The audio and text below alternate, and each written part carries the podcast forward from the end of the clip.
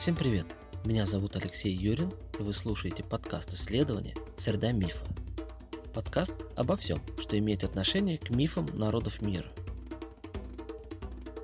Каждую среду в центре выпуска определенная тема или мифологический сюжет, рассказ о различных мифологиях, о людях, изучавших мифы, а также о взаимосвязи мифов с окружающей нас действительностью. Итак, начнем погружение в среду мифа. Выпуск пятый. Живи без головы, рожай из головы. Доброго времени суток и спасибо, что слушаете подкаст «Среда мифа». Этот выпуск открывает рубрику «Части тела в мифологиях народов мира».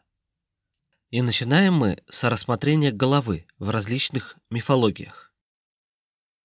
Тема эта, как вы прекрасно понимаете, достаточно обширна, поскольку многие народы мира воспринимали голову не только как сосредоточие ума, но и как вместилище души. Поэтому и упоминаний о голове в разных мифах огромное множество. Так что прошу не обижаться, если какой-то интересующий вас сюжет о голове в мифах не будет раскрыт в этом подкасте. Тем не менее, я постараюсь привести разные примеры и даже те, которые, возможно, вы никогда не встречали раньше. Забегая вперед, скажу, что я буду использовать примеры из разных мифологий, из скандинавской, египетской, индийской и, конечно, греко-римской. Разумеется, что не все упоминания о голове в мифах меня будут интересовать, а только те, что аномальны, ненормальны и парадоксальны. Что это означает на практике? Например, когда голова живет отдельно от тела. Или когда у существа некоего несколько голов. Ну и много чего еще. Обо всем по порядку. Итак, первый сюжет — это голова отдельно от тела. Вообще говоря, пальму лидерства в своем особом отношении к голове будет твердо удерживать кельтская мифология потому что общепризнано, что голове кельты придавали гораздо большее значение, чем, скажем, сердцу. Вы наверняка наслышаны о свирепости кельтов в бою и об их жестокости над павшими. Они им голову отрубают. Для кельтов это никакая не дикость, а вполне себе необходимость, поскольку кельты верили, что голова может жить отдельно от тела. Следовательно, голову надо было отрубить, притащить ее домой в качестве трофея, а потом насадить на копье, чтобы, скажем так, добить врага в муках. Были у кельтов и специальные святилища, посвященные культу отрубленных голов. А чем знатнее голова убитого была, тем дольше ее хотелось сохранить и демонстрировать. В этом отношении современные охотники с их чучелами недалеко ушли от кельтских воинов. Так вот, кельты для сохранения головы бальзамировали ее в кедровом меде, чтобы еще их потомки могли похвастаться доблестью своего предка. В общем, я это веду к тому, что подобное отношение к головам будет часто проскальзывать и в мифологических текстах. Самый прославленный кельтский герой Кухулин сражается с огромным количеством врагов, и каждому из них сносит голову с плеч. Ему самому тоже снесут голову. А примечательно то, что порой Кухулин не просто отрубает головы, а ставит их на огромные камни, на своего рода такие алтари. Но я вам обещал, конечно же, в первую очередь разобрать аномалии. Так вот, в кельтской мифологии есть история о долгой жизни отрубленной головы. Это история о Бране Благословенном, сыне морского бога Лира. Это история о том, как Бран отправляется спасать свою сестру Бранвен, которая была выдана за короля Ирландии Матолфха и претерпевала там в этой Ирландии множество бед. Это длинная и трагичная история. Если хотите, можете сами ее почитать. Или наберитесь терпения, и я ее вам сам расскажу как-нибудь в своем подкасте. А сейчас же буквально в двух словах об этой истории. Бран прибывает на помощь своей сестре в Ирландию, и поначалу все улаживается мирно. Но такое повествование явно не входит в русло кельтской мифологии. Поэтому потом опять вспыхивает конфликт, и начинается бой, сражение между ирландцами и британцами, то есть между Матолфхом и Браном. В сражении этом побеждают британцы, но их остается всего лишь семеро, а сам Бран получает рану отравленным дротиком. Бран страдает от распространяющегося по телу яда и просит своих товарищей, чтобы они отрубили ему голову и похоронили его. Только не в этой треклятой Ирландии, а на родине, на белом холме Лондона. Эту территорию сегодня, как правило, соотносят с местностью Тауэра. Так вот, голову Брана отсекают, и начинается ее путешествие в Англию. И удивительно, что голова в этом путешествии не разлагается, не воняет, не умирает, а вполне себе преспокойно ест, пьет и ведет задушевные беседы со своими товарищами. Примечательно, что когда голову все-таки хоронят, она, прежде чем быть успокоенной в земле, начинает прорицать. И тут мы сталкиваемся с уже вам знакомым мотивом связи потустороннего загробного мира с сверхзнаниями, с умением прорицать. Этот сюжет мы рассматривали с вами в первом выпуске, говоря о египетской сказке. Вот такой Бран благословенный. Но он не один такой. В соседней скандинавской мифологии мы находим голову Мимира, того самого Мимира, которому Один отдал свой глаз для того, чтобы испить из источника мудрости. А потом произошла война между асами и ванами, первая война в мире.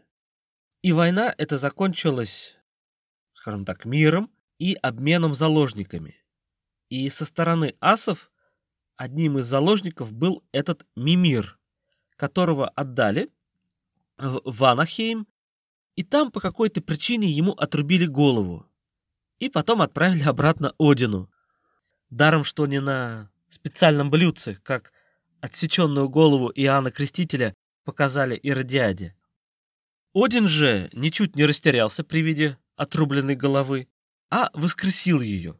И потом периодически советовался с этой головой. Каково, да? Бог мудрости Один советуется с отрубленной головой, у которой он некогда просил разрешения испить из источника мудрости. И здесь опять эта взаимосвязь потустороннего мира с даром предвидения, с сверхзнаниями. Мимир какое-то время был мертв, то есть он побывал в потустороннем мире. А у Одина только лишь одна часть мертва, это его глаз. Ну, еще к тому же он девять дней повисел на Игдрасиле. Есть мнение, что этот сюжет перекочевал из э, кельтской мифологии в скандинавскую. Кто-то соглашается с этим, кто-то нет, но вот где точно этот сюжет из кельтской мифологии мы можем встретить, это поэма Александра Сергеевича Пушкина «Руслан и Ледмила», когда Витязь Руслан борется с э, огромной гигантской головой, которая дует на него. Итак, это о голове, которая живет отдельно от тела. Теперь же поговорим о другом мотиве, о мотиве рождения из головы. И здесь надо нам перенестись из Северной Европы в район Средиземноморья. Также возьмем два примера. Они в чем-то взаимосвязаны между собой, поскольку относятся к богам-громовержцам. Речь идет о греческом боге Зевсе и египетском боге Сете. Судьбы у этих богов разные, но, как отмечает Баркова, сюжет о рождении из собственной головы им присущ обоим. Начнем с Зевса. Здесь речь идет, конечно же, о рождении Афины из его головы. Рождению Афины пытались помешать, пытались предотвратить его, потому что, согласно пророчеству, ее сын должен был погубить Зевса. Афина все-таки смогла вылезти, но теперь вы понимаете, почему Афина должна была быть девственницей. Хотя в прошлом выпуске я вам рассказывал, что по одной из версий мифа об Аполлоне, Афина родила его от Гефеста, и вы помните, при каких обстоятельствах. Так или иначе, важно, что Зевс родил из головы. При этом ему помогал Гефест, который разрубил ему голову топором. Каким именно топором, об этом чуть-чуть попозже. Сейчас просто отметьте для себя, что Зевсу удары топором по голове по боку. Что же у нас с Сетом? Сет был не таким популярным богом, как Зевс, хотя изначально Сет тоже был весьма почитаем в Древнем Египте. Сет уходит на второй план из-за распространения культа Осириса и Гора. И из-за того простого факта, что грозы в Египте, они происходят, как правило, в пустынях. А пустыня — это территория смерти. Поэтому Сет — бог пустыни, бог разрушения, хаоса и всяческих гадостей. Ну и чтобы окончательно вас запутать, в Сете, как в боге пустыни, есть все-таки хорошее. Он может даровать и жизнь.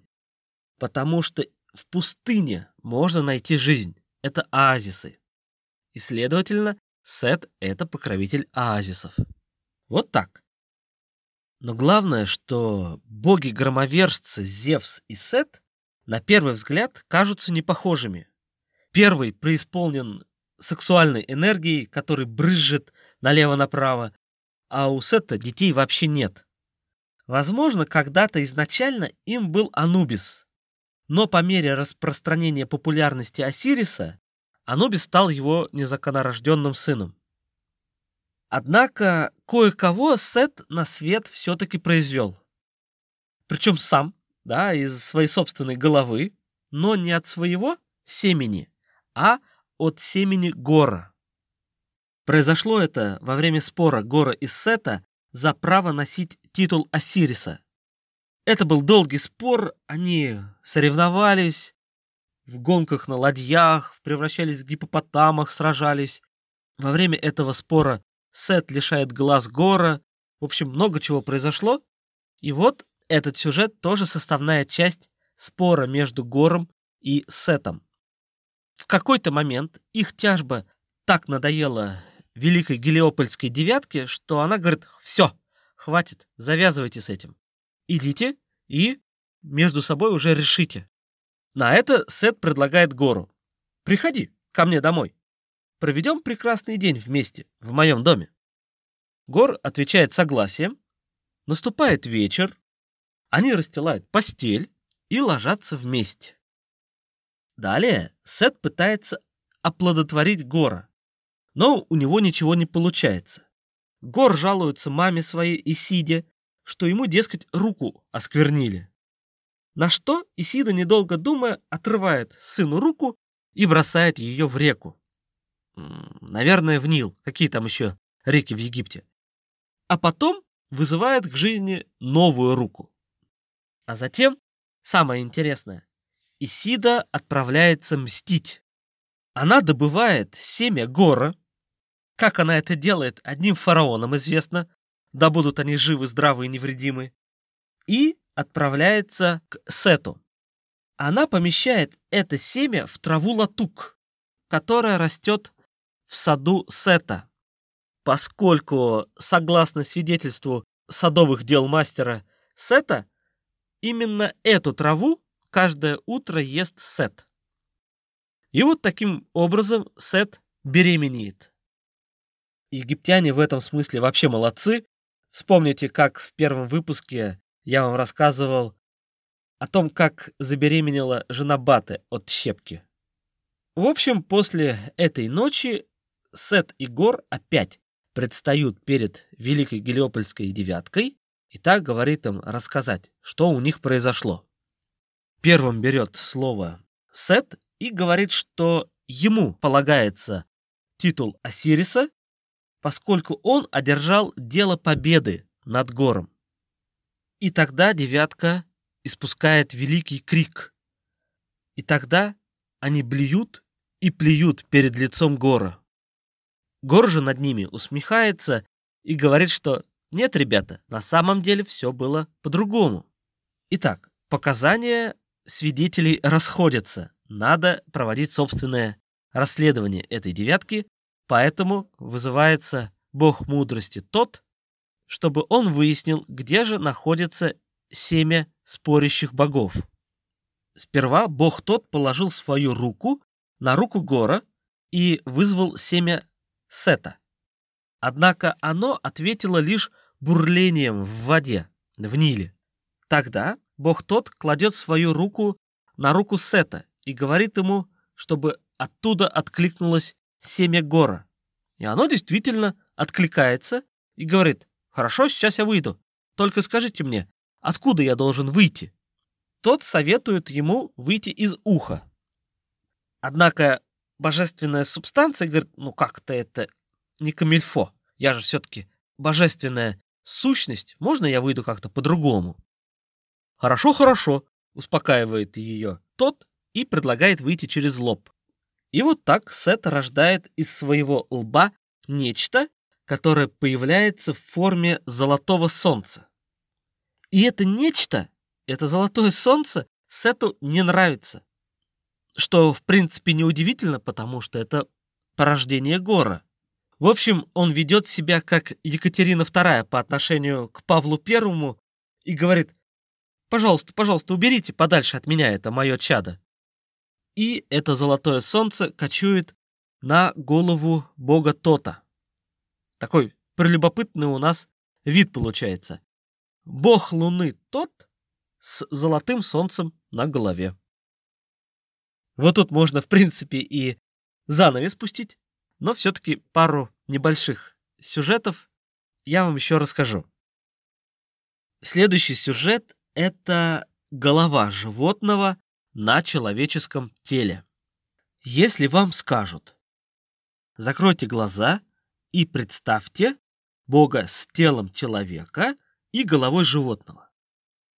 Наверняка вы первым делом представите вот э, египетских богов. Ра, Гора, Сета, Птаха и так далее, и так далее. Кстати, в детстве я никак не мог взять в толк, почему у Исиды и Осириса, которые, как правило, изображаются с человеческими головами, вот такой вот сынок гор. С возрастом этот вопрос куда-то исчез, но сейчас я опять о нем вспомнил. В Древнем Египте были и другие прелюбопытные существа со странными головами. Например, львы с женской головой, сфинксы. Но тема сфинкса — это отдельная большая тема, и о ней мы поговорим только в другой раз. А кто у нас из знаменитых персонажей еще есть со странными головами? Это, конечно же, Минотавр. Его я разбирал в своем инстаграм-блоге «Миф и реальность», когда речь шла о Тесее. И там я говорил, что историк Барухович отмечает, что не кажется ли вам прелюбопытным, что Минотавр появляется в древнейшей греческой цивилизации в месте, которое находится как раз посередине между, собственно, материковой Грецией и Египтом. Что касается Минотавра, то надо рассмотреть нам сейчас место, где он живет. Лабиринт. Лабиринт — это никакое не конкретное место. Лабиринт — это потусторонний мир. Отличное такое место, куда зайти можно, а вот выйти нельзя. Что, в принципе, единственное требование для нормально функционирующего загробного мира. Идем дальше. От какого слова лабиринт? Это слово лабрис, то есть ритуальный двусторонний топор. Если вам будут говорить, что это боевой топор, предложите этому человеку взять такой двусторонний топор и помахать им И пусть он убедится, что такой топор не годится для боя, потому что эту двусторонность легко использовать против самого воина. Зачем же два лезвия? Два лезвия у Лабриса — это символы двух миров. Мира людей и мира потустороннего. И поэтому это ритуальный топор для разного рода жертвоприношений. Итак, Лабрис — это символ жизни и смерти. Это раз. Стилизованное изображение Лабриса похоже на бычьи рога. Это два. Бык — это животное Зевса. Вспомните похищение Европы. Это три. Зевс вырос на Крите. Это четыре. Зевсу проломили череп топором, лабрисом. И вот как он может даровать жизнь. Это пять. Вот такой мостик в виде лабриса между Зевсом и Афиной. Давайте немного переключимся и посмотрим на примеры из индийской мифологии. В индийской мифологии можно зарыться вообще основательно, потому что здесь есть многоликие Брахма и Шива, но нас сейчас интересует бог с телом человека и головой животного. И о ком это я? О Ганеше, толстоватом мужчине с головой слона. Бог мудрости, Ганеша. Как иронично отмечает Баркова, чем больше голова, тем мозговитее. Да, с таким аргументом трудно спорить. И вот та же Баркова объясняет один изъян внешний на голове у Ганеши. Если помните, у Ганеши отсутствует один бивень. Он у него сломан. А сломан он должен быть обязательно, так как любое увечье, когда какая-то часть тела мертва, все это говорит о мудрости, о знаниях. Да, сравните здесь с одноглазостью Одина. Ну и последний сюжет на сегодня – это многоголовость. Одна голова хорошо, а две лучше. И был в греческой мифологии двуголовый пес Орф. Двуголовый пес, который отец сфинкса и немейского льва. А еще он старший брат Цербера и Лернейской гидры. Из этой всей честной компании только у немейского льва все с головой в порядке. А самый знаменитый из них — это, конечно, Цербер. И в понимании сущности Цербера мы опять привлечем толкование Барковой. Она спрашивает, что охраняет Цербер? Царство мертвых, ответите мне. Аид. Правильно. Но что конкретно охраняет Цербер? Вход или выход? А как мы с вами уже выяснили с лабиринтом, в потусторонний мир вход разрешен. Заходи, кто хочешь, бери, что хочешь. А вот выйти не так-то просто. Ну и в данном случае вы теперь понимаете, что как тут выйдешь?